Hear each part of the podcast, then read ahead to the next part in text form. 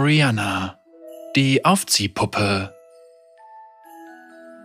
Zwischen den mannigfaltigen Läden von Pildover fand sich auch die Werkstatt des bekannten Werksmeisters Corin Rivek.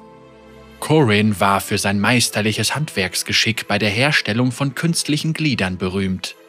Dank der komplexen Messingentwürfe waren seine Prothesen atemberaubend schön und den Originalgliedmaßen in vielen Fällen auch überlegen. Seine Tochter Oriana war gleichzeitig auch sein Lehrling.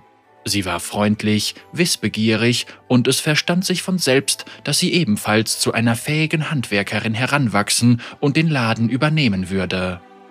Oriana war sehr abenteuerlustig, doch ihr Vater fürchtete um ihre Sicherheit und ließ es nicht zu, dass sie die Grenzen ihres Viertels hinter sich ließ.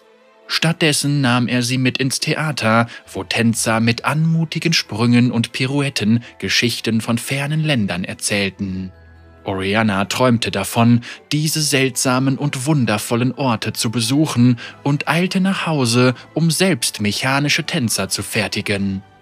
Eines Tages erreichte die Nachricht von einer Katastrophe in der Unterstadt Zaun den Laden. Eine Explosion hatte eine chemische Leitung beschädigt, aus der nun Wolken aus giftigem Gas austraten. Oriana bestand darauf, den Opfern zu helfen, doch Corin verbot es. Zaun war viel zu gefährlich. Also schlich sich Oriana mit so vielen Vorräten, wie sie nur tragen konnte, mitten in der Nacht davon und nahm den hextraulischen Aufzug in die Tiefen. Die Verwüstung war überwältigend. Die Straßen waren immer noch voller Trümmer und die Zauniten liefen durch toxischen Dunst, während sie ihre Gesichter allein mit öligen Lumpen schützten. Nächtelang reparierte Oriana Atemgeräte und installierte ESO-Filter. Sie gab sogar einem Kind, das kaum atmen konnte, ihre eigene Maske. Ihr Vater war außer sich vor Wut, doch bald nach ihrer Rückkehr wurde Oriana schwer krank. Ihre Lungen waren so stark in Mitleidenschaft gezogen worden, dass keine Hoffnung mehr auf Heilung bestand. Corin weigerte sich, das zu akzeptieren und vergrub sich tief in sein bisher ehrgeizigstes Projekt. Ein voll funktionsfähiges Paar künstlicher Lungen. Nach unzähligen schlaflosen Wochen beendete er seine verzweifelte Aufgabe und führte die Operation eigenhändig durch. Um Oriana davon abzuhalten, wieder zu weit fortzugehen, mussten die Lungen mit einem besonderen Schlüssel aufgezogen werden, den Corin in seinem Safe aufbewahrte. Oriana machte sich wieder an die Arbeit, doch das Gift breitete sich weiter in ihrem Körper aus.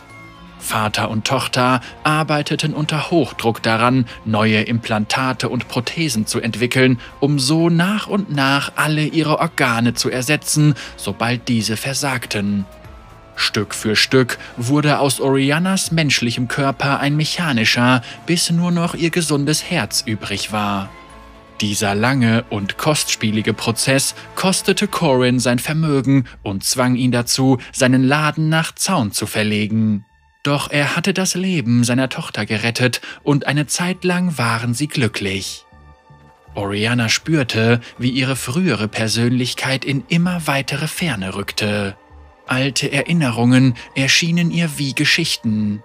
Selbst ihre Kreativität schwand und ihre geliebten Tänzer ähnelten eher meisterlich justierten Mechanismen als Kunstwerken. Doch auch wenn die Zeit für Oriana stillzustehen schien, lief sie für ihren Vater weiter. Lange, magere Jahre bescherten Corin schmerzhafte Brustkrämpfe, sodass er nicht länger arbeiten konnte und Oriana für ihn sorgen musste. Sie stellte ihre Figuren mittlerweile mit unglaublichem Geschick her, selbst wenn sie kaum noch Freude daran empfand, sich an die Inspiration für ihre Kreationen zu erinnern. Die Miniaturtänzer brachten gutes Geld und Tauschgüter ein, jedoch nie genug, um den einen Gegenstand zu bezahlen, der ihrer Meinung nach ihren Vater retten konnte. Dafür wandte sie sich an einen lokalen Chembaron. Oriana fragte nie, wie der Mann an einen Hextech-Kristall gekommen war. Sie bezahlte einfach den geforderten Preis. Trotzdem kam der Chembaron zurück und verlangte eine zweite Zahlung, bevor sie den Kristall verwenden konnte. Dann eine dritte.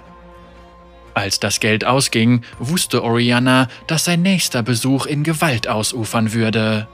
Sie warf einen Blick auf das Kristallgerät, immer noch unvollständig, zu unbearbeitet und mächtig für einen menschlichen Körper. Sie erkannte die logische Lösung. Ihr mechanischer Körper brauchte kein menschliches Herz, aber Corin brauchte eines, das ihm niemand mehr nehmen konnte. Sie verbrachte Wochen mit der Vorbereitung und schuf eine mechanische Kugel, die sie in ihre eigenen Mechanismen integrierte und darauf vorbereitete, den Kristall zu beherbergen.